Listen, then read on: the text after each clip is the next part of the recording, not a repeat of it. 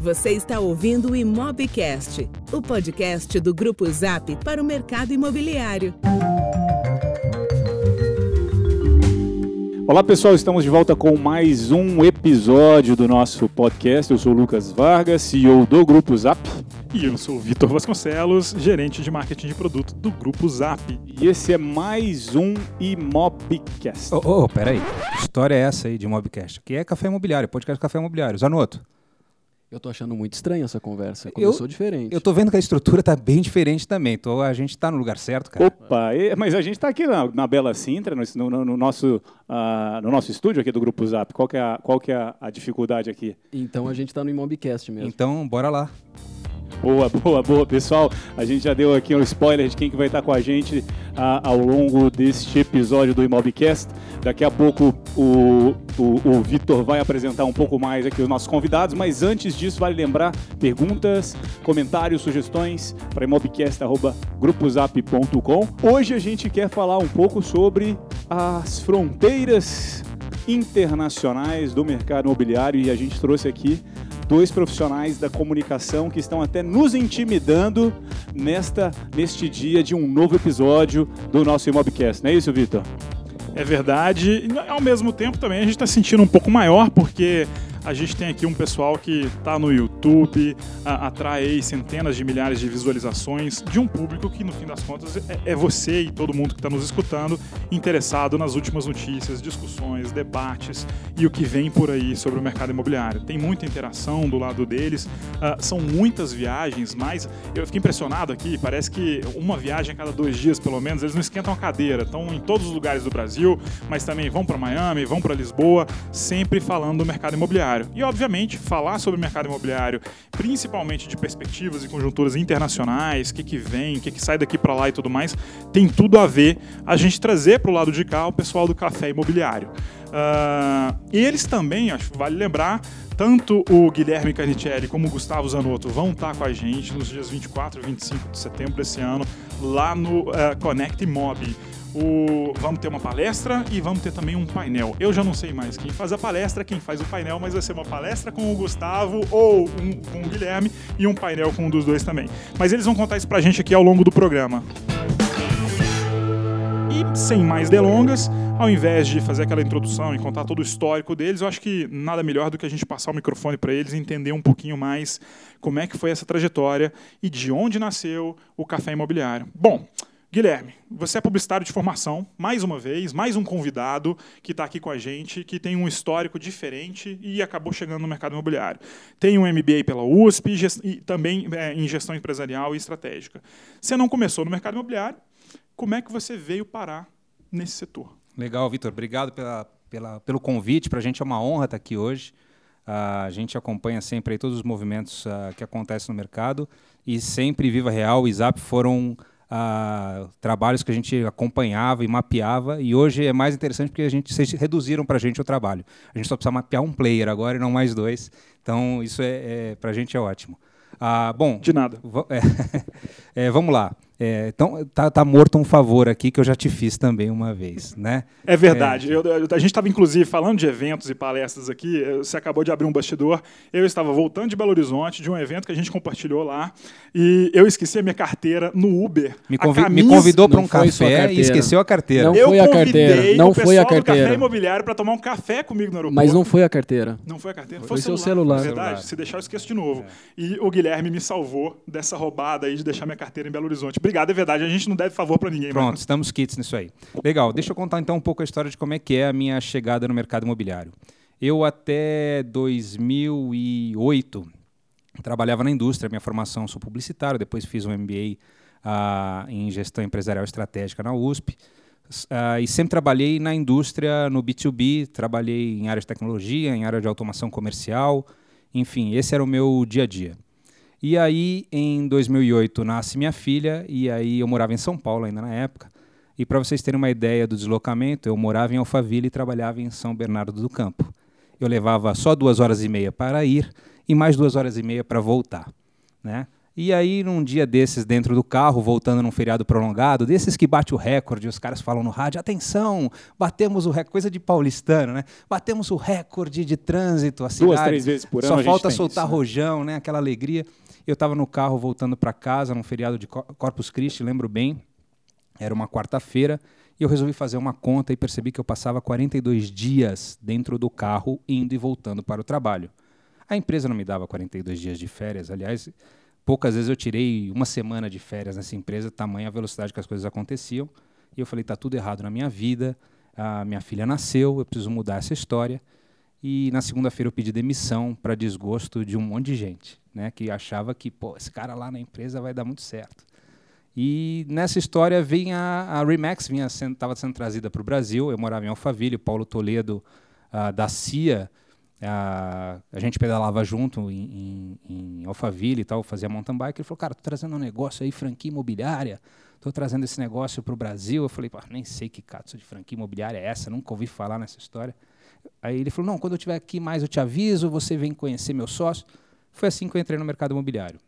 2008. 2008. Agora, foi muito interessante que eu, eu, gosto muito de contar essa história, porque quando eu entrei no mercado imobiliário em 2008, na realidade, de 2008 para 2009, eu fui trabalhar numa franquia americana que estava chegando no Brasil, então era aquela coisa, com os processos, tudo muito organizado, tudo fazia para mim um grande sentido.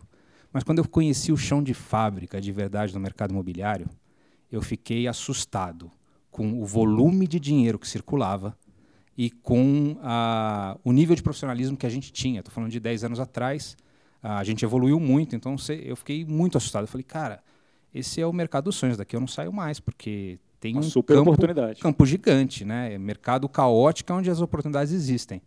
E aí estou aí nessa história toda desde 2009 aí, estudando e conhecendo esse mercado, todo dia aprendendo com ele. Porque sempre aparece alguma coisa Opa. que a gente nunca viu. Não, mas é, e, e, é impressionante. E está tudo mudando o tempo inteiro também. Então Ainda tem muita bem. coisa, Ainda práticas bem. antigas, mais mudanças, É. mais integração de outros sistemas, É indústrias que estão correlacionadas. Então, certamente, o que mais tem é novidade e coisa para a gente aprender.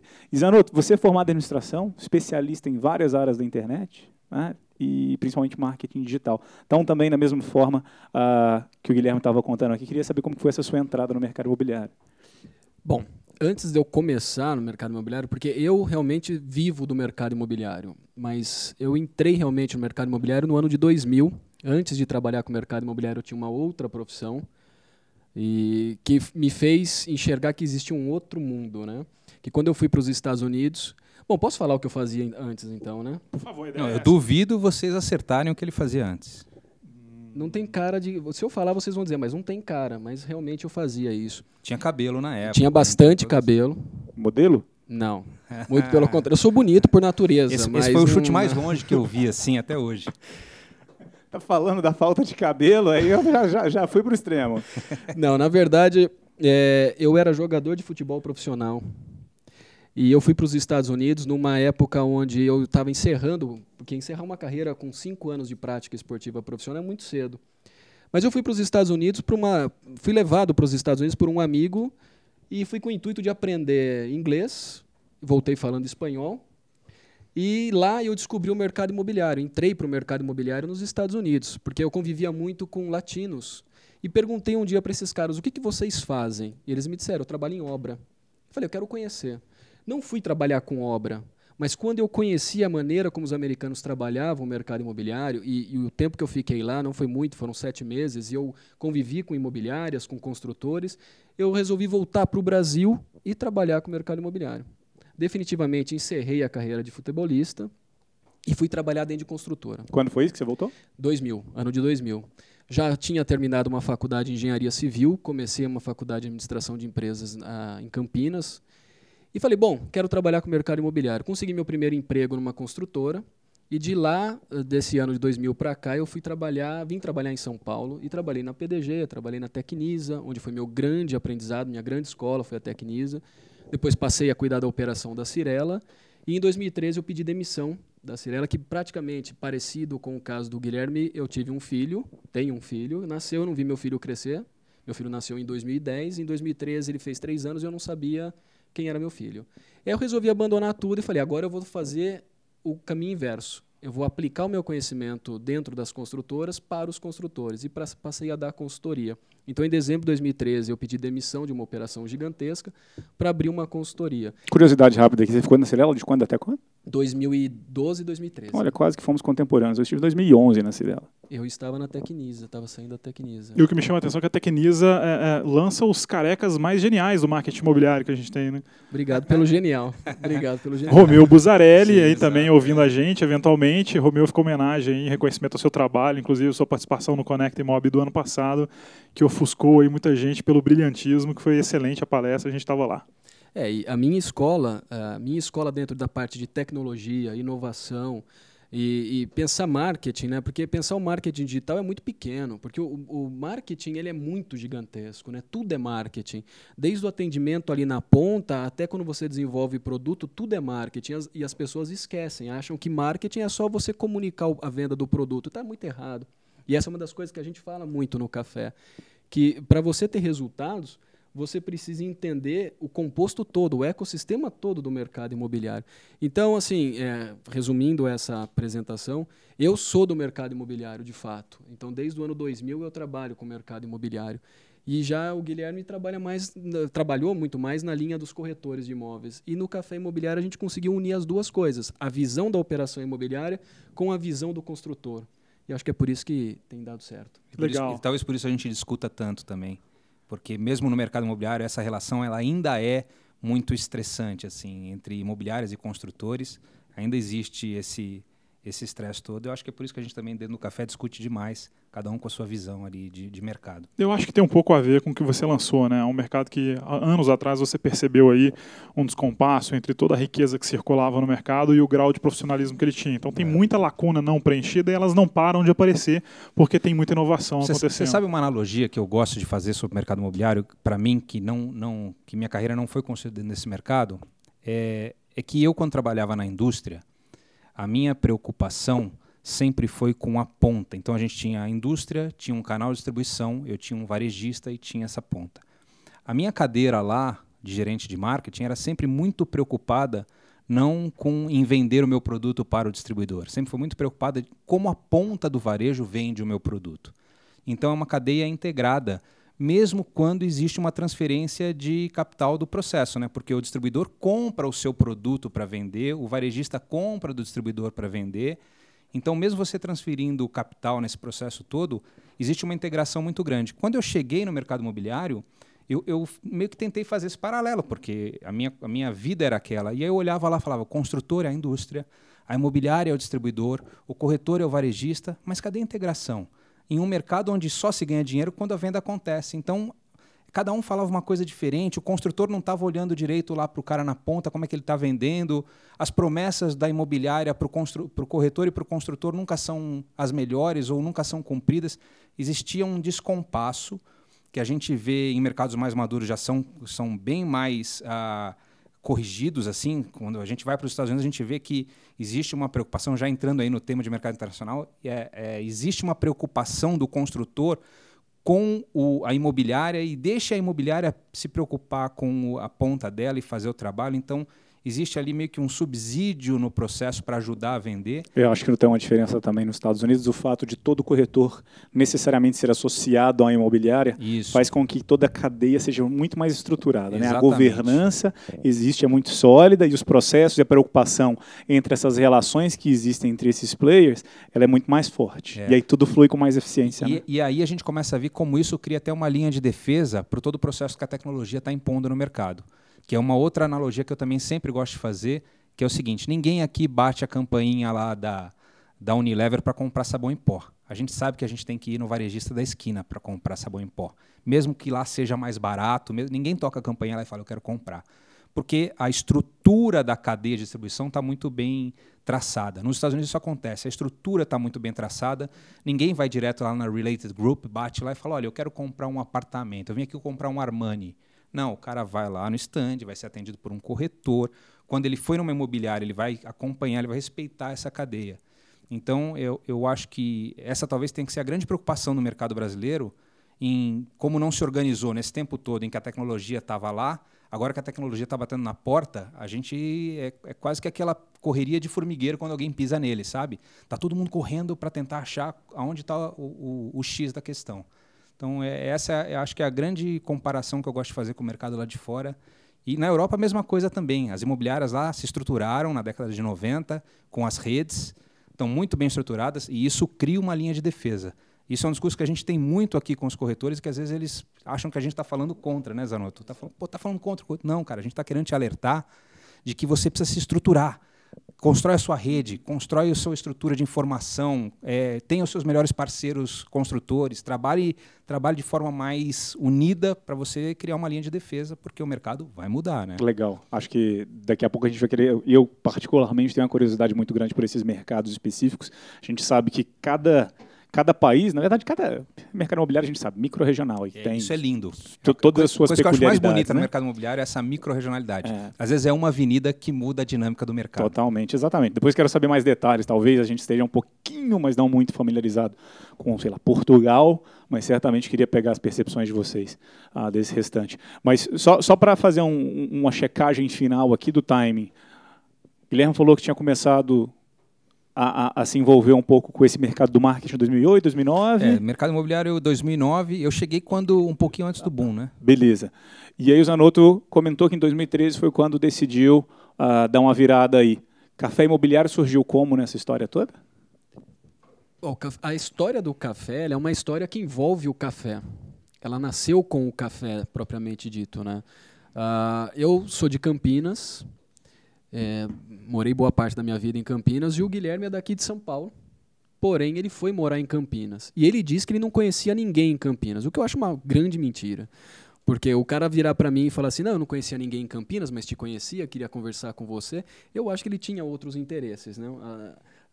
É, na, na, realidade, quando eu fui para Campinas, eu fui por conta de um projeto de mercado imobiliário. Então, ele já e conhecia mais resolvi gente. me mudar para Campinas, porque eu, eu, fiquei um tempo indo e vindo de Alphaville para Campinas, já tinha reduzido de duas horas e meia, de duas horas e meia, de duas horas e meia para uma hora, mas depois eu vi a conclusão que dava para reduzir isso para sete minutos, que é o tempo hoje que eu levo de casa para o escritório, né? Ah, então ficou ótimo. E quando eu cheguei lá, é óbvio, comecei a mapear quem eram as pessoas e aí conheci o Zanotto. Aí eu falei, vou aproveitar desse cara aqui, vou tomando um cafezinho, a gente vai batendo papo. E eu, ele vai também me dando um canal aqui de quem são os caras na cidade, vou me situando. Uh, e networking, né, cara? Essa é a mágica do mundo. Então, quem não gosta de gente vai virar escravo de robô. Então, é, a gente uh, foi trocando ideia, trocando cafezinho, a gente ia lá, se encontrava uma vez por semana, duas vezes por semana, chegava às nove, saía uma da tarde. Isso quando? Isso 2014. 2014. 2014. 2014. Lá, pela, lá por março, abril de 2014. E as nossas conversas eram pautadas em cima de café. Né? Então, o café, para nós ali, é, como eu já disse, foi o que originou o nome do, do, projeto. E esses cafés geravam muitas conversas e coisas boas, papos inteligentes, papos agradáveis. E com isso a gente pensou, pô, precisamos levar isso que a gente conversa para mais pessoas. Ficar só entre duas pessoas é algo que é, é, o, o, conhecimento ele precisa ser compartilhado. Bom, criamos o canal no YouTube. Então foi daí que foi a primeira entrada do café imobiliário para o mercado imobiliário em si. Novembro de 2014. Dois, novembro de 2014. Porque antes era o Guilherme Carnicelli com a consultoria dele e o Gustavo Zanotto com a consultoria dele. Eu dava consultoria sempre voltada ao marketing. E o Guilherme a processos de venda. Então, quando meus clientes começaram a demandar o que ele fazia, a gente percebeu que tinha um business aí. E nós fomos para o YouTube, começamos o canal no YouTube, gravamos 17 episódios. Conversas assim que, como foi colocado no começo aqui, eram definidas em cima da hora. A gente falou que nós vamos conversar, vamos falar de tal tema. Beleza, então vamos começar. E a gente gravava episódios de até 20 minutos falando sobre aquele tema.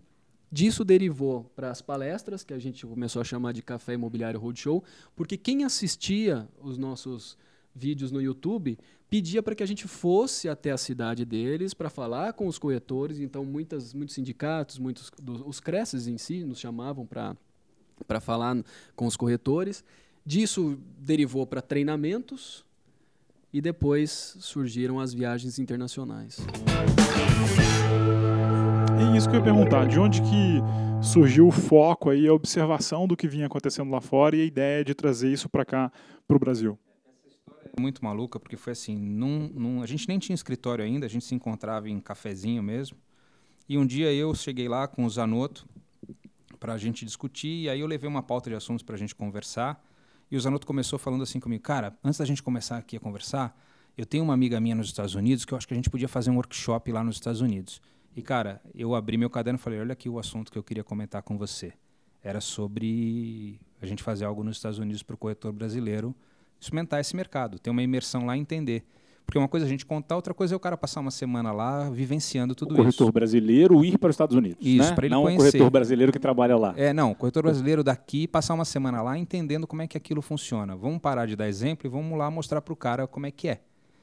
E aí... Mas você falou, vamos parar de dar exemplo. Eh, vocês pegavam naturalmente um mercado mais avançado, vocês passaram aí pela consideração de que um mercado mais organizado, mais estruturado, uh, obviamente fonte de tendências e referências. Então, naturalmente vocês já traziam, já faziam muita menção ao mercado americano, é isso? A gente, na realidade, o mercado americano é, um, é, um, é o benchmarking do mundo, né? Todo mundo olha para o mercado do jeito que ele está estruturado, organizado, do, o nível de competitividade lá é absurda. Né? Tanto é que a gente conhece corretores que são muito bons no Brasil, que chegam nos Estados Unidos, patinam, porque até se adaptar à cultura e se adaptar ao nível de competitividade que tem lá é um negócio assustador. É, então eu falei, cara, vamos olhar esse mercado, vamos entender o que está acontecendo lá, porque no fundo, no fundo, eu vou contar aqui um segredo do café imobiliário para nossa bola de cristal. Mercado imobiliário da década de 70 foi o nosso mercado. Mercado imobiliário da década de 90 na Europa foi o nosso mercado. Então nós somos apenas, né, 80 é o Canadá, assim, 70 Estados Unidos, 80 o Canadá, 90 a Europa. Nós somos o mesmo livro, com a mesma história, só que nós estamos alguns capítulos atrás. Deixa eu só refrasear aqui. O que você está querendo dizer é que hoje o nosso mercado se assemelha ao que foi o mercado imobiliário dos 70, Estados Unidos antes, na década de 70, do Canadá na década de, de 80, 80, na Europa na década de 90. É isso aí. A gente está 10, 20 anos antes de, de, da Europa é e aí, muitos, muitas uma, décadas tem atrás. uma parada. A tecnologia... Só fazer um adendo em cima disso, porque isso é super interessante. A gente, vez ou outra aqui em alguns episódios do Imopcast, a gente nota a coincidência muitas vezes de assuntos, observações que vão e vêm, porque obviamente estão presentes aí no dia a dia das discussões sobre o mercado, evolução do mercado e modernização do mercado. Uh, no segundo episódio, a gente teve o Ricardo Paixão, vice-presidente do Secov, que falou aqui, fez uma bela e longa estruturação, uh, exemplificando como que é o mercado maduro e como é o mercado não maduro. Uhum. Ele simplesmente fez a distinção entre um e outro. Aqui a gente está tá colocando isso no tempo, ao longo do tempo, é como se deu a estruturação e a organização e o amadurecimento do mercado imobiliário americano, logo depois seguido pelo Canadá, logo depois seguido pela Europa, e quer dizer então que a gente vê aí uh, traços em comum que apontam eventualmente que o nosso amadurecimento como mercado imobiliário virá quando, por exemplo? Então, aí, agora tem, uma outra, tem um outro fator em comum que a gente precisa observar nessa história toda. Década de 70 foi quando as redes, e aí estou falando de Remax, Century 21, Coldwell Banker, ERA, todas essas redes, foi quando elas começaram a se organizar e se expandir nos Estados Unidos. Década de 80, isso aconteceu no Canadá. Década de 90, isso aconteceu na Europa. Então, uh, talvez a gente esteja neste momento. Agora, o fator tecnologia não existia na década de 70, não existia na década de 80 e não existia na década de 90. O que vai acontecer é que a gente não vai levar 10 anos para fazer isso. A tecnologia vai colocar todo mundo na mesma página ao mesmo tempo, porque é uma informação que eu posso te dar. A gente dá show em marketing imobiliário nos americanos, a gente dá show em marketing imobiliário nos europeus. Cara, acho que você está falando é, é um negócio muito, muito, muito legal, porque hoje, quando as pessoas olham esse mercado que é a referência, que são os Estados Unidos, uh, elas ficam impressionadas com a existência do que se chama MLS, né, o Multiple Listing System, um sistema no qual os corretores cadastram os imóveis quando eles fazem a prospecção, o corretor nos Estados Unidos tem a figura do corretor do vendedor, o corretor do comprador. O corretor do vendedor faz a captação, coloca no sistema e os corretores todos têm acesso ali àquela informação. E às vezes as pessoas pensam que a tecnologia propiciou isso lá nos Estados Unidos, essa, essa dinâmica de mercado, quando na verdade o MLS, o sistema, ele só foi um novo formato de se organizar o inventário dos corretores que faziam a captação, porque antes eles faziam as suas listas de prospecção, os seus livros, se encontravam com uma certa frequência, seja semanal, Isso, quinzenal, é aí, e a dinâmica já existia. A tecnologia, ela não criou a organização. É isso aí. A tecnologia só trouxe um pouco mais de eficiência para o modelo que existia no passado. Se não me engano, inclusive, os primeiros embriões do MLS aí estão em Nova York na virada do século XIX para o XX. É isso aí. 1912, Colbert Caldwell, em San Diego, na Califórnia, começou com essa história de compartilhar as agendas. Então ninguém mais captava a agenda do outro porque já está captada. Vamos aqui trabalhar com o imóvel do cara em parceria. 1912 a gente está falando. Então tem mais de 100 anos de cultura de rede de compartilhamento que cria a barreira de defesa para o corretor, cria para o corretor a imagem e relevância que ele precisa perante a sociedade como um cara que detém informação. Enfim, a- as redes elas profissionalizam o mercado imobiliário de uma maneira e essa é assim, talvez porque a minha, meu, a minha introdução no mercado imobiliário tenha sido através de uma rede, eu consegui ter essa visão, mas eu também olho no varejo e percebo a mesma coisa. Eu olho na indústria e percebo a mesma coisa, entendeu? Quando a gente teve lá Auto Latina, Volkswagen e Ford se juntando, com a ideia de criar sistemistas que pudessem fornecer para as duas fábricas, reduzindo custos, isso é rede de trabalho. Entendeu? Quando a gente vê uma Renner, uma Riachuelo, uma CIA se estruturando com fornecedores distintos, às vezes até semelhantes, com posicionamentos de produtos e marca para diferentes públicos, isso é compartilhamento de informação e de rede. Legal, e uma peculiaridade que vocês lançam aí é, lá nesses mercados, já citados aqui, ah, eles se estruturaram, se organizaram, e antes que chegasse a tecnologia, eles já estavam, obviamente, eh, estruturados. Depois a tecnologia veio da escala, veio da que é escala. o que ela faz. Não aconteceu com a gente. A gente ah, ah, aqui vai ser uma inversão. Antes da gente se organizar, se estruturar e se amadurecer institucionalmente nesse sentido, a tecnologia vai chegar antes. É, Vocês vocês preveem diferenças, alguma dinâmica, alguma mudança, alguma peculiaridade no mercado imobiliário brasileiro? Porque o nosso caso é um caso específico onde a tecnologia vai ter chegado antes da estruturação? E complementando a pergunta, é, o fato de não ser estruturado o mercado, na verdade, com o advento da tecnologia, não, não torna mais difícil se organizar o mercado? É, a tecnologia ela costuma profissionalizar, profissionalizar mercados que vivem do caos. Então ela tem vantagem competitiva quando você tem a bagunça. E o mercado imobiliário brasileiro é uma grande bagunça. Tem, tem que falar a verdade aqui. Exatamente porque não existe o processo de integração, como a gente já falou, entre os players que fazem parte desse mercado. E também nós não temos aquela cultura de colaboração. O Sim. mercado imobiliário brasileiro é individualista. Se você puder ganhar, você vai fazer qualquer coisa para isso. É, A minha pergunta é, é- é em linha com esse seu ponto da cultura. A gente sabe que tem uma cultura diferente, um modus operandi no mercado diferente.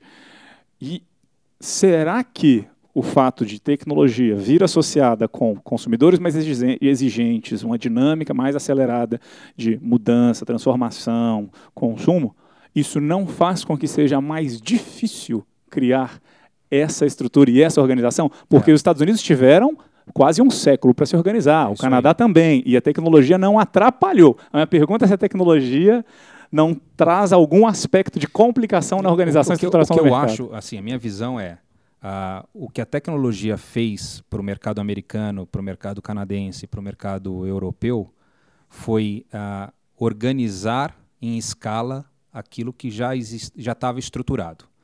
No mercado imobiliário brasileiro, e aí estou falando do brasileiro, mas estou também falando do mercado argentino, estou falando do mercado latino de uma forma geral, o que vai acontecer é que a tecnologia vai impor uma nova estruturação no mercado. Ela vai reestruturar o mercado.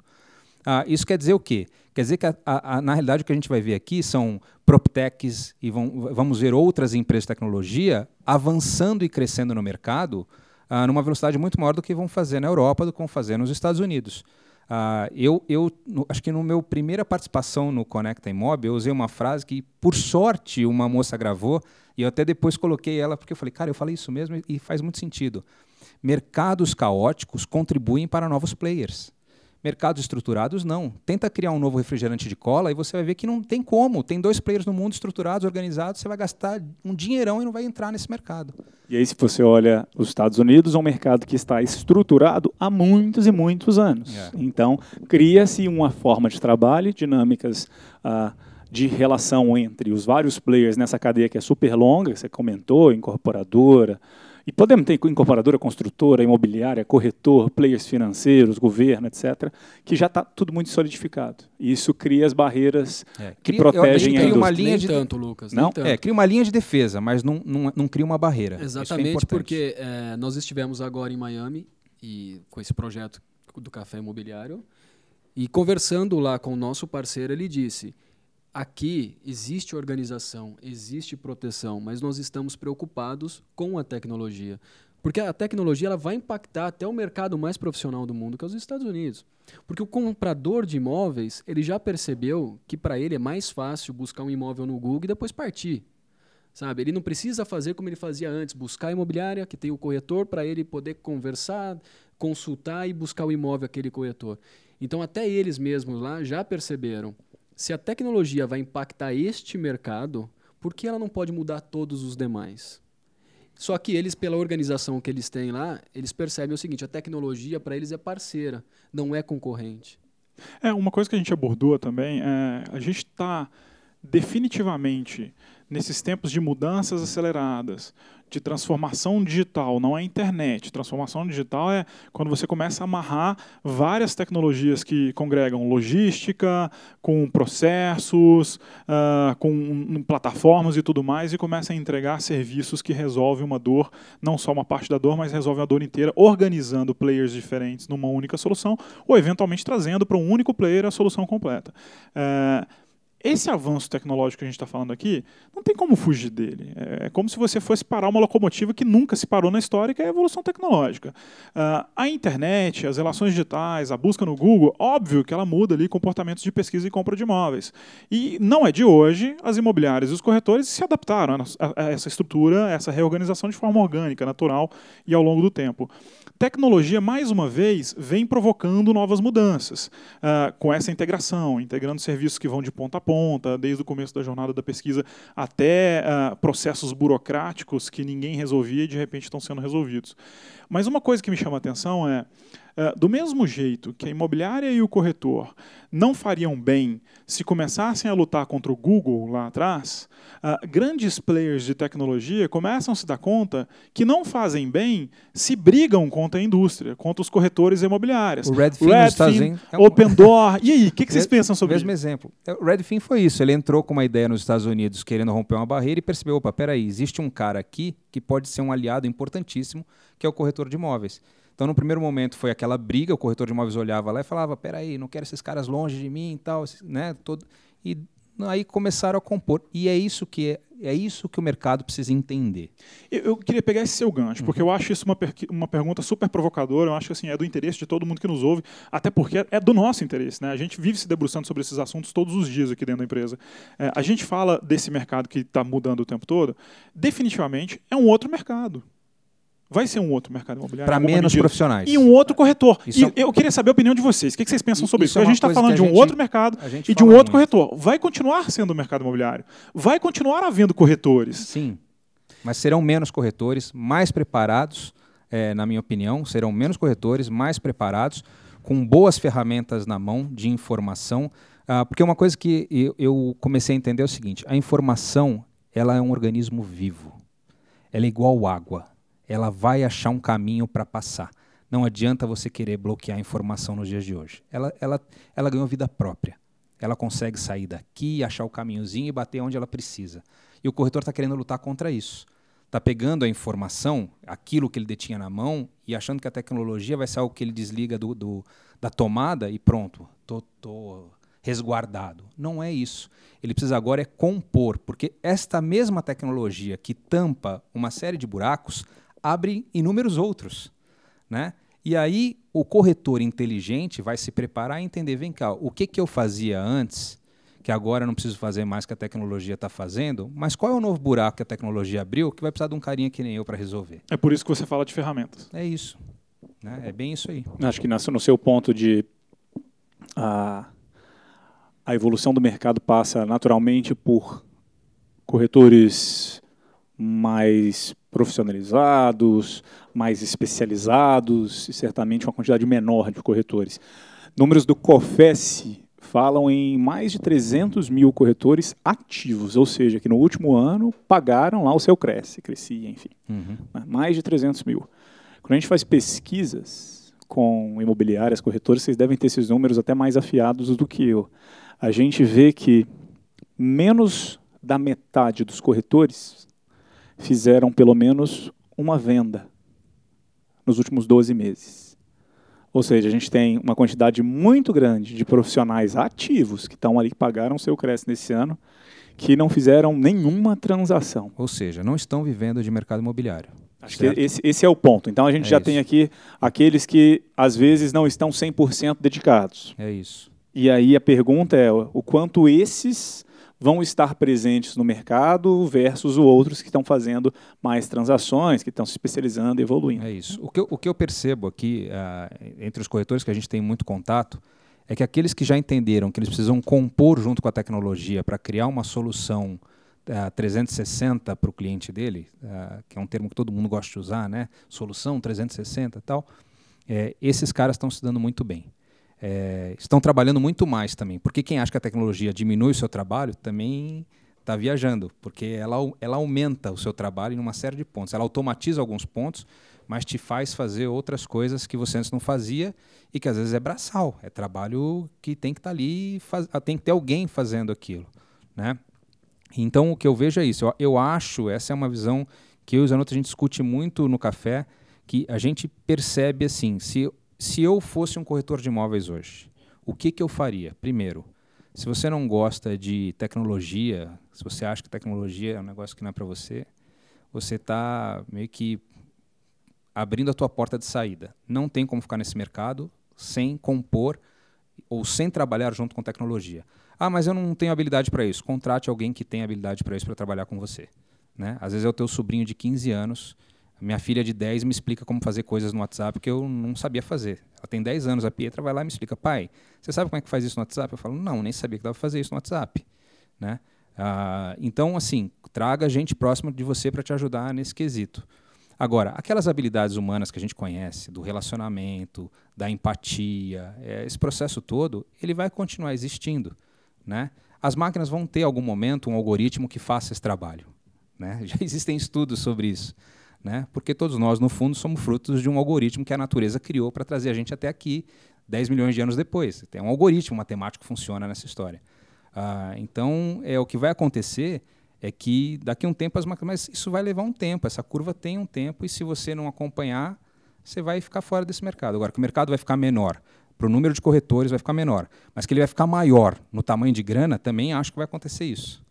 Sim, acho que nos Estados Unidos um dos grandes benefícios do mercado de lá é que a gente também tem muita transparência e consegue ver muito mais os números, os números todos. Né? né? E o que a gente tem visto nos últimos anos é que o percentual de transações que contam com a participação de corretores tem aumentado. Exato. tecnologia vem, mas a participação dos corretores nas transações tem aumentado. É isso aí. O que né, pode ser muito contrassenso para muita gente. Uma das coisas é, que a gente... Que, só, só para complementar esse ponto do Lucas, porque eu acho que faz todo sentido, a gente uh, esquece de ver a, a, proporção também da tecnologia dentro das transações. Uh, são mais transações com envolvimento de corretores, mas em cada transação, com o advento da tecnologia, cada corretor tem que fazer um número de tarefa menor. Então ele consegue, cada corretor consegue aí fazer mais transações também.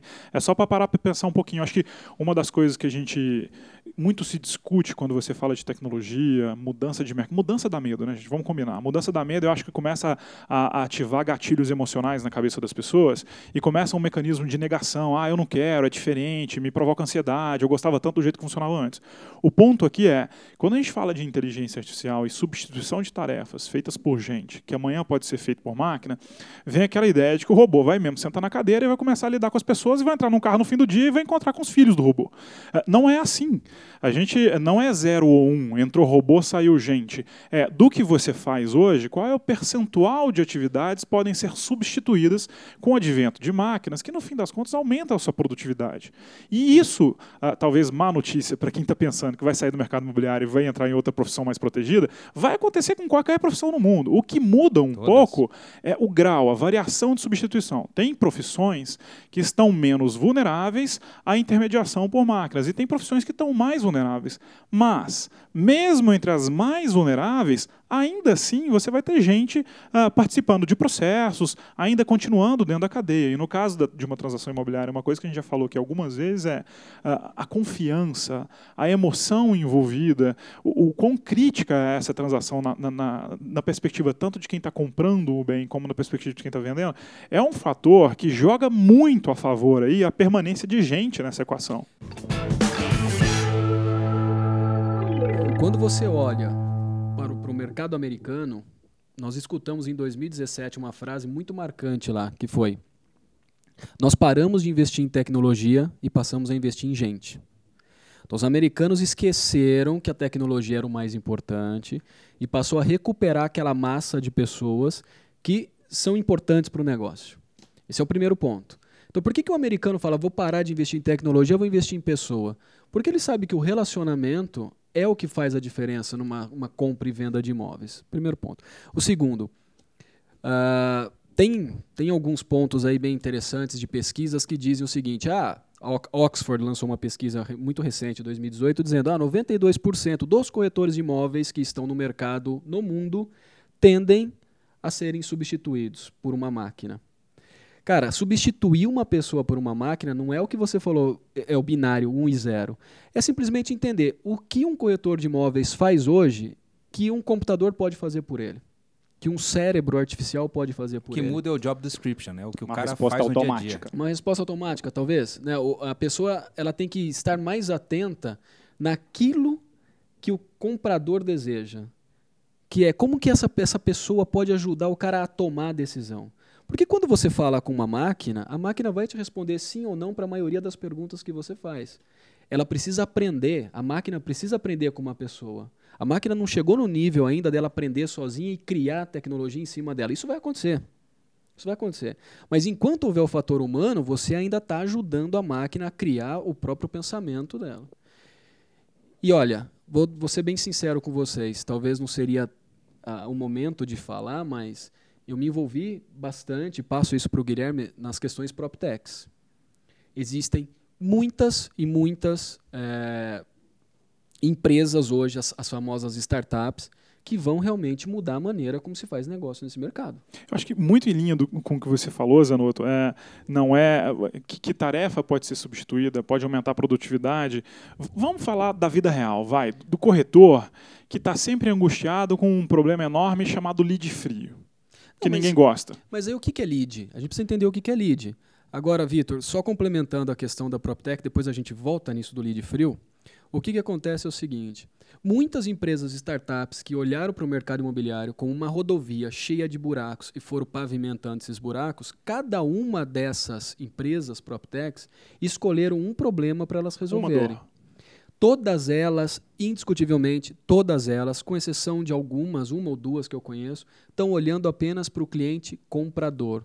Ninguém está olhando para o cliente vendedor. A dor do mercado imobiliário está no cliente vendedor, não no comprador. Porque o comprador ele pode chegar frio, como é um lead, de qualquer jeito, pedindo qualquer coisa, e todo mundo naquela ânsia de fazer a venda atende de qualquer jeito. Então, uma, uma, uma plataforma tecnológica para o corretor de imóveis é uma grande, uma grande ferramenta para esse cara se destacar, ter relevância e ganhar dinheiro. Podem concordar ou não. Guilherme não concorda muitas vezes quando eu falo isso. Quem está ouvindo a gente pode não concordar. Mas esses caras que estão hoje no mercado, na ponta, fazendo a função de quem atende, tem que olhar isso no médio e longo prazo. Porque plataforma pode ser uma grande chance desse cara fazer uma mudança rápida de conceito e passar a se transformar, passar a mudar, a mudança, como você disse, Vitor, vai doer. Mas esse cara precisa enxergar que ele vai ter novas oportunidades de negócio com as implementações de plataformas. É, eu acho que a, a gente fala de mudanças e, e, é uma vocação do programa, né? A gente fala aqui de inovação, a gente fala de tecnologia, é uma vocação do grupo também, que traz uma camada de tecnologia e, e, joga ela até certa medida hoje no mercado, mas é natural que esse até certa medida hoje seja um ponto, amanhã é um ponto um pouco mais avançado e em 2025 vai ser um ponto razoavelmente mais avançado que hoje. Uh, lutar contra isso, acho que é um ponto importante que a gente está discutindo aqui aqui hoje é parece pouco produtivo. Acho que ninguém consegue. Não, não sejamos ludistas, né? A gente não vai invadir fábrica aqui no final do século XIX para quebrar todas as máquinas porque a gente está com medo dos trabalhadores serem substituídos. É Na verdade, a gente está falando de outros trabalhadores, de uma outra sociedade mais tecnológica que demanda mais educação e mais treinamento. Uh, nesse sentido, Uh, eu estava falando aqui do lead frio, que é uma reclamação. Você falou de aumentar a produtividade, empoderar, resolver tarefas que eventualmente o corretor não, nem gosta de resolver. Vamos lá, venhamos e convenhamos. Então a gente fala de lead frio, todo mundo reclama, ah, mas 80% dos telefones que eu atendo, 70% o cara não está pronto para comprar e tudo mais.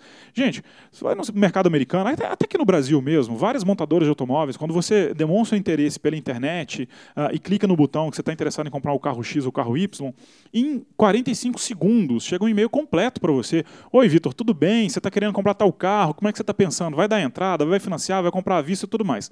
Se o Vitor nem responde a esse e-mail, é, é óbvio que o Vitor é um lead frio e não merece a atenção de um ser humano. A atenção do robô ele merece, porque o robô não fica chateado se você não atende. Agora, do ser humano, não. O ser humano tem outras coisas para fazer, o tempo dele é mais precioso.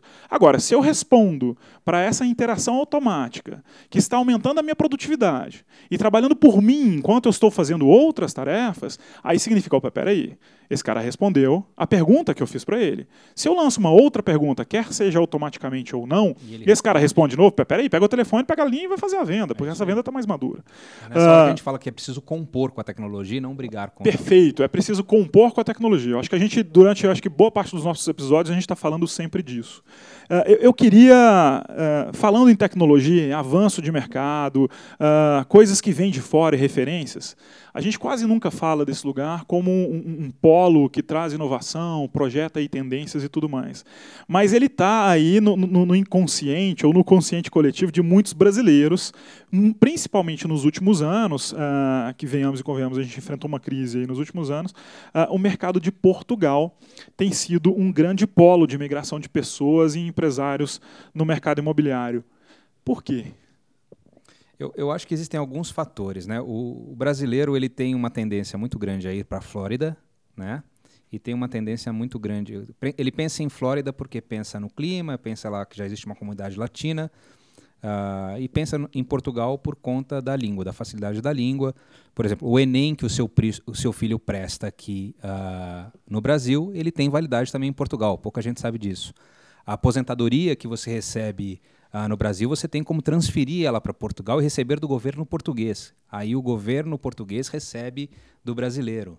Ah, tem uma série de detalhes que facilitam essa, essa junção, assim, né? O, o, teu, a tua certidão de casamento vale lá, a tua comunhão de bens vale em Portugal. Então, o cara que quer proteger patrimônio, ele vai para Miami. Então, esses detalhes é que a gente acaba aprendendo nessa história toda. Mas Portugal recebeu, de fato, muitos brasileiros nos últimos anos é, por conta da crise e, e, é interessante verificar que o material humano que tem do programa é um material de excelente qualidade. Os, os próprios portugueses falam isso. Falam, cara, tá vindo gente muito boa para cá, vocês estão perdendo gente de muito talento para Portugal e para os Estados Unidos também, obviamente. Mas eu acho que o grande lance de Portugal é a adaptação. Acho que as pessoas pensam no processo de adaptação. Tem uma coisa que a gente percebeu fazendo o café imobiliário 1 e 2 em Portugal, até contextualizando, daí a pergunta, né? O café imobiliário está em Portugal, tem evento esse ano, uh, vocês já estão explorando esse mercado, essa demanda já há é, algum a tempo. Gente, a gente fez o café imobiliário o ano passado, o ano retrasado e o ano passado a gente fez Lisboa. Esse ano a gente fez uma edição agora em maio do Café Miami Lux, que aliás depois eu quero contar um pouco, falando de tecnologia, quero contar para vocês como é que é a Turnberry está usando tecnologia e como é que a Turnberry está enxergando que ela vai vender mais imóveis uh, no processo de alto padrão que para mim caiu uma ficha lá na hora. Eu falei, cara, realmente a gente tem que vir para os Estados Unidos para entender o que está acontecendo no mundo. Esses caras estão anos-luz em marketing e vendas. Mas o que acontece em Portugal é que uh, os preços dos imóveis em Portugal eram muito atrativos por conta da crise de 2012, se eu não me engano. Né, eles passaram por uma grande crise e tal. Lá, a crise chegou antes é, e os imóveis estavam mais baratos, até, baratos até, um tempo e, atrás. E o brasileiro, com essa facilidade, começou a investir. O governo português teve algumas estratégias muito inteligentes para trazer investimento. Né? Então, por exemplo, o aposentado que vai para lá fica isento de imposto. Ah, é uma sacada. O cara traz o dinheiro sem ocupar espaço de emprego e, né? Então, é, enfim, tem uma série de coisas que o governo português usou como forma de se reestruturar E nessa história o mercado imobiliário em Lisboa bombou, né? Muita gente comprou porque Portugal era muito barato. Hoje já não é tão barato. Isso que eu ia te perguntar, já não está mais daquele jeito. Não, hoje, outro dia conversando com o Máximo Forte, que é uma referência que a gente tem sempre lá trocando ideia bastante, ele me falou: uh, os brasileiros estão pagando aqui o preço que nenhum português teria coragem de pagar, né? Porque as nossas referências são outras. Mas uh, o que está acontecendo é que o próprio português, o cidadão, o cara que o português original, né? o português de fábrica, está tendo que sair de algumas regiões de Lisboa porque os brasileiros estão oferecendo mais dinheiro, comprando, e eles estão tendo que morar de forma mais periférica, regiões mais periféricas. E até o que está criando lá também, os próprios portugueses já estão enxergando os brasileiros como um problema nesse aspecto. tal. Enfim, tá, a gente está vivendo lá uma mudança de, de, de, de contexto por conta do mercado imobiliário. E assim, quando eu fui em 2000, a minha irmã mora lá. Quando eu fui em 2000 e quando a gente fez o primeiro? Foi 17? 17 e 18. Quando, eu fiz, quando a gente fez em 17, eu vi uma Portugal. Um ano depois, eu vi outra Portugal. Falei, cara, a cidade mudou demais em um ano. A minha irmã falou, é, é o que eu estou falando para você, da quantidade de gente que está chegando, está chegando e está chegando.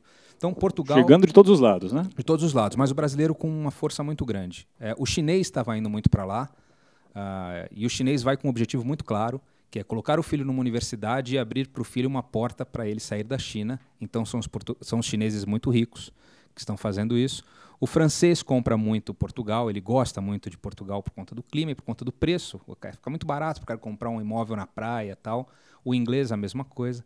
Mas hoje os preços realmente uh, já estão num nível muito mais alto. É, e eu aposto dizer aqui, vou soltar aqui uma, que eu acho que o próximo grande mercado brasileiro vai ser a Espanha. É, é, isso que eu ia te perguntar. Essa é uma, é uma a gente, que... acho que esse histórico ficou claro. Portugal ficou barato um tempo atrás. Uh, e, obviamente, quando ficou barato, porque eles estavam passando por sérias dificuldades depois da crise imobiliária, Espanha entrou junto, Portugal, Foi. população envelhecendo, muitos jovens desempregados tudo mais. Isso tornou o país aí uh, cheio de muitas oportunidades para quem pudesse investir e cobrar ativos lá de forma mais barata. Isso já aconteceu, isso já passou, de repente os ativos ficaram caros de novo. Uh, Portugal entrou no, no, Portugal é um hotspot no mundo hoje, né? um é. lugar quentíssimo para ir. Sim. Tá aí capas das revistas de turismo do mundo Sim, todo. Ganha todos os prêmios de turismo mundial. Virou uma Parisinha, o pessoal fala, é né? Aí, é, concentra é tanta gente. Mas, cara, Portugal é, é maravilhoso, a, a, comida é maravilhosa, o vinho é maravilhoso, a cidade é maravilhosa. Cara, só tem coisa boa falar de Portugal. Esse fluxo, vocês estão lá, tem o café imobiliário já em Portugal. Como é que vocês estão enxergando? O ano que vem já não está mais tão quente quanto esse ano, e, e aí a, a, próxima onda é, como você acabou de dizer, Espanha, é, e não gente, será mais a Portugal? Gente esse ano, a gente esse ano, inclusive, já está repensando Portugal. Né? A gente já meio que botou ali.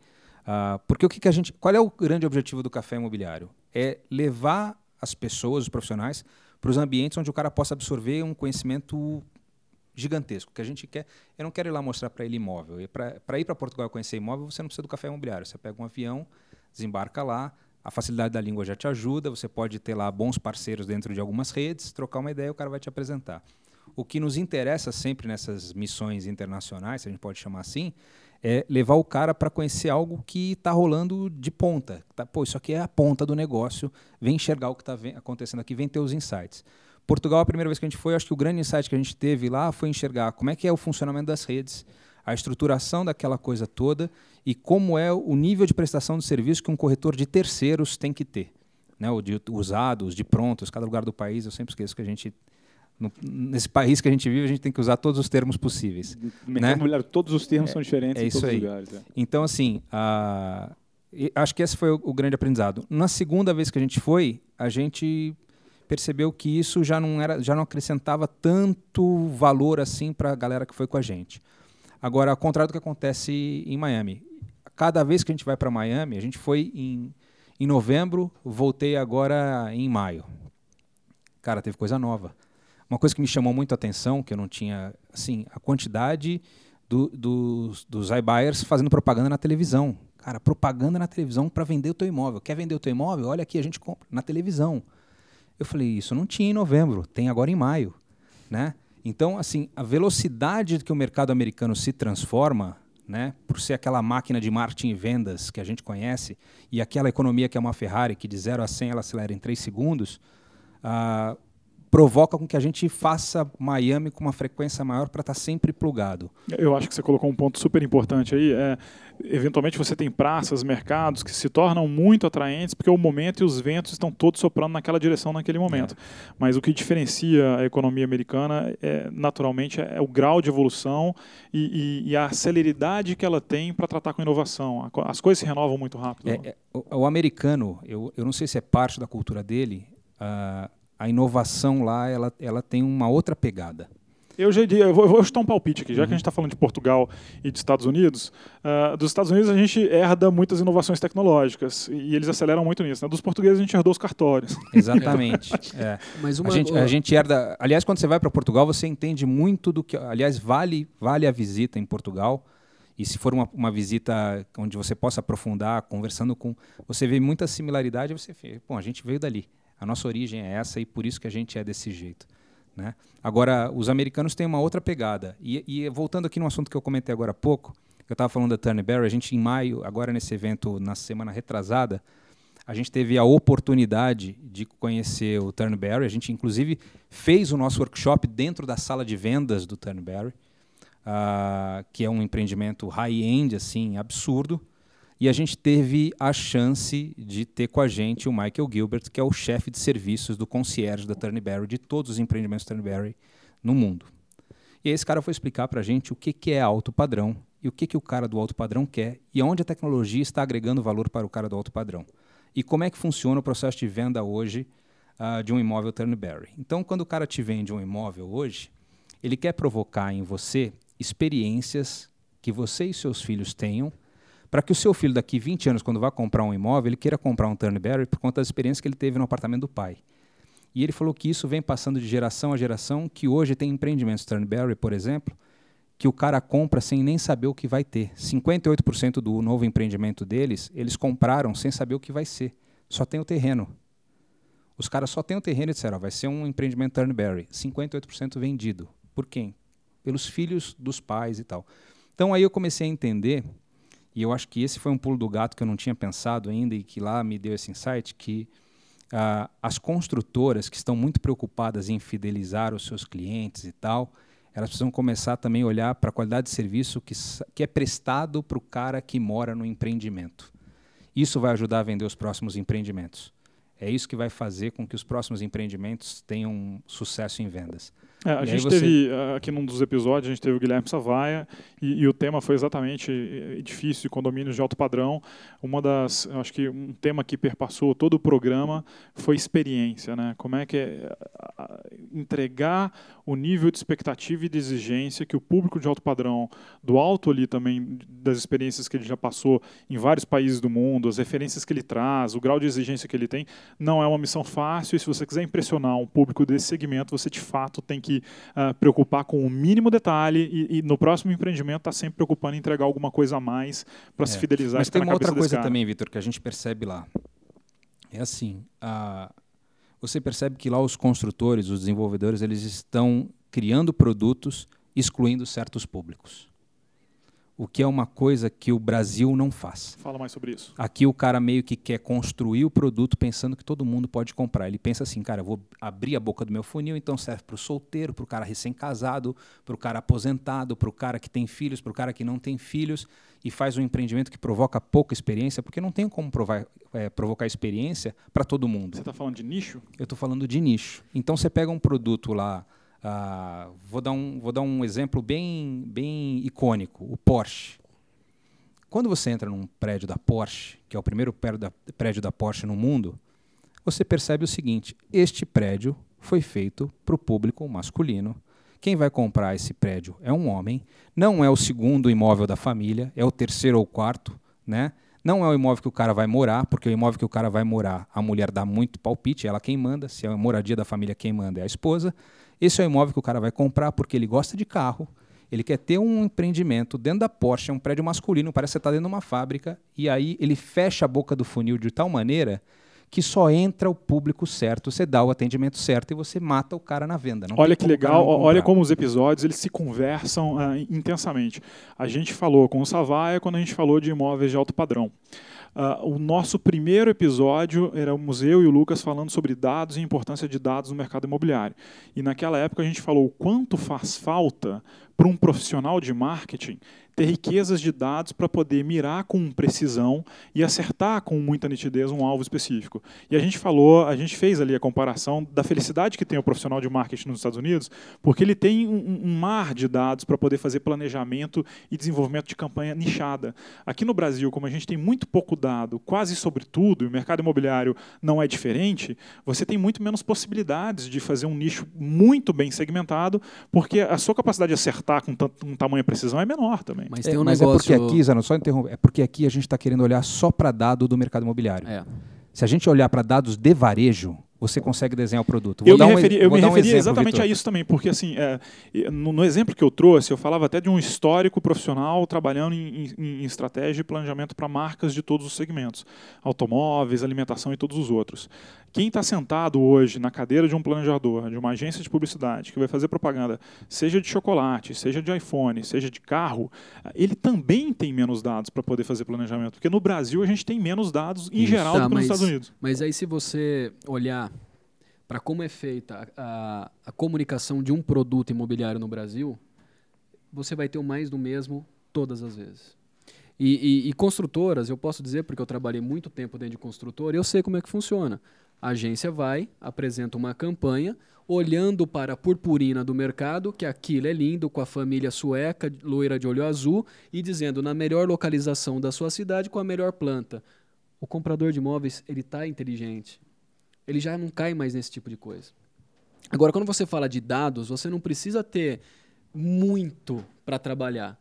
Nós conhecemos lá corretores de imóveis, vamos falar de Estados Unidos, nós fomos lá, conhecemos alguns corretores de imóveis lá, que são premiados pelo nível de excelência que esse cara tem em olhar para um nicho de cliente. Então, aqui no Brasil, quando você fala para um corretor de imóveis, olha, você precisa trabalhar num nicho de cliente, ou trabalhar num tipo de produto, se especializar num tipo de cliente, numa região específica, esse cara diz assim, mas eu vou perder dinheiro. Lá não. Conversando com os corretores lá, eles disseram, é onde eu ganho mais dinheiro.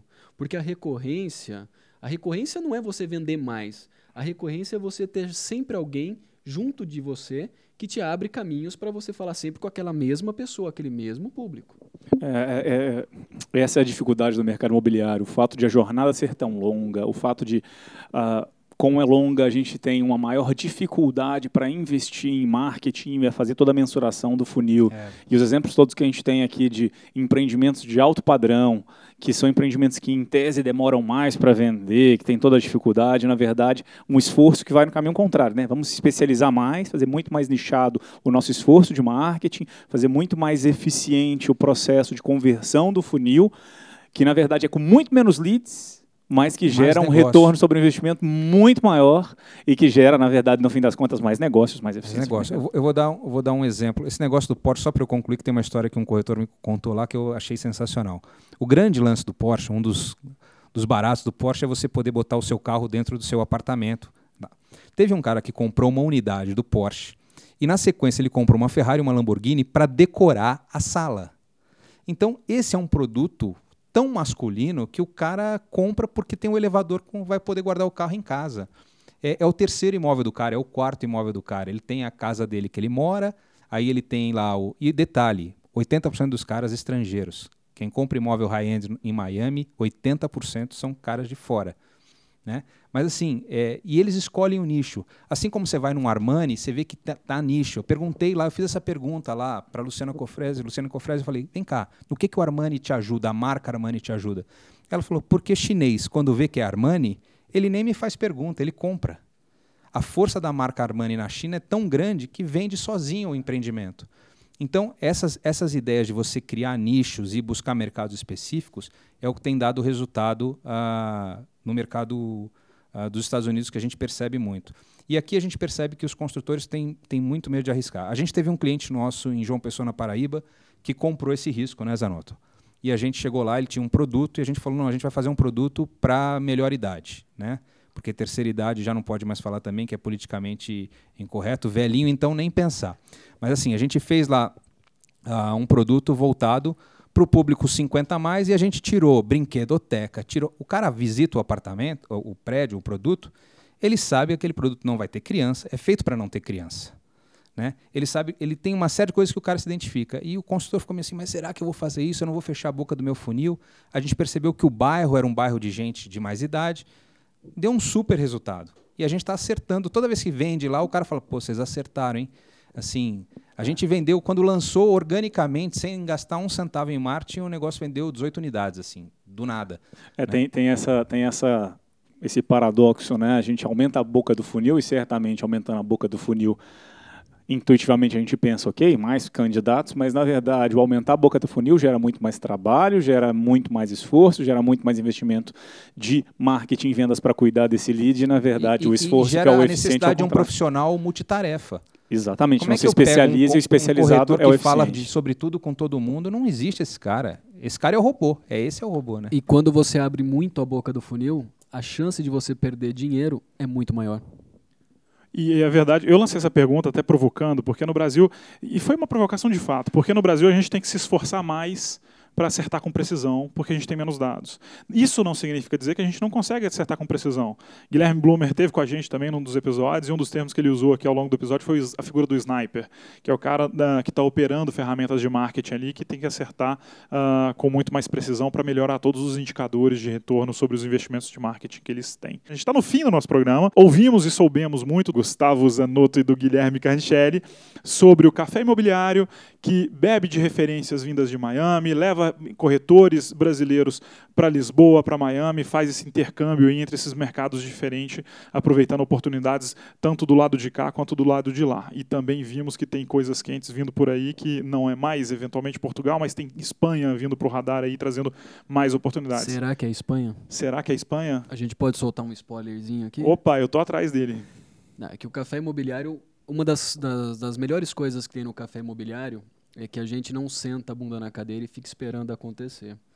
Nós fomos para os Estados Unidos porque nós estudamos numa época onde o mercado imobiliário brasileiro estava em baixa e o brasileiro estava pondo dinheiro lá. Então nós fomos para os Estados Unidos abrir fronteira para os profissionais daqui. Olhamos para Portugal como uma referência de brasileiros compradores, vimos que era uma oportunidade para o profissional brasileiro daqui vender Portugal e fomos para lá. A gente fala da Espanha porque na Europa a próxima curva é Espanha. Só que a gente está mirando para outros dois mercados que ninguém ainda enxergou e que a gente está vendo que é o mercado do futuro. Primeiro, para os construtores aprender com os chineses. E segundo, para olhar como está acontecendo a mudança de comportamento de compra em Dubai. Bom ponto. Acho que China engraçado, a gente nem tocou nesse assunto aqui ao longo de 10 Imobcasts. Eu acho que temos aí um convite para um próximo Imobcast a gente falar um pouco sobre China uh, e Dubai também é um grande fenômeno do mercado imobiliário no mundo todo.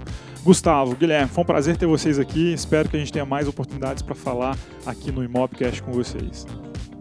Legal, eu agradeço. O prazer foi todo nosso estar aqui, de contribuir um pouco com essa ferramenta que é o podcast, que é, que é poder levar informação uh, ah, para o corretor, para o mercado. E eu só tenho a agradecer, a gente se sente honrado pela visita aqui, de poder contribuir com vocês. Não, eu que Foi agradeço vocês que já há muito tempo exploram formatos uh, de conteúdo e normalmente eu tenho uma, uma, uma premissa que eu uso que é quando a gente tem um, um, ativo, uma capacidade de impactar, de transformar e outras pessoas não têm, quando a gente tem uh, à nossa disposição as ferramentas e a possibilidade, os canais de fazer isso acontecer, deixa de ser um direito, passa a ser um dever fazer esse tipo de coisa. Vocês Exatamente. estão nessa pegada há muito tempo, então admiro muito o trabalho de vocês e Valeu. muito obrigado pela visita. Obrigado, obrigado pelo convite. Valeu. Valeu.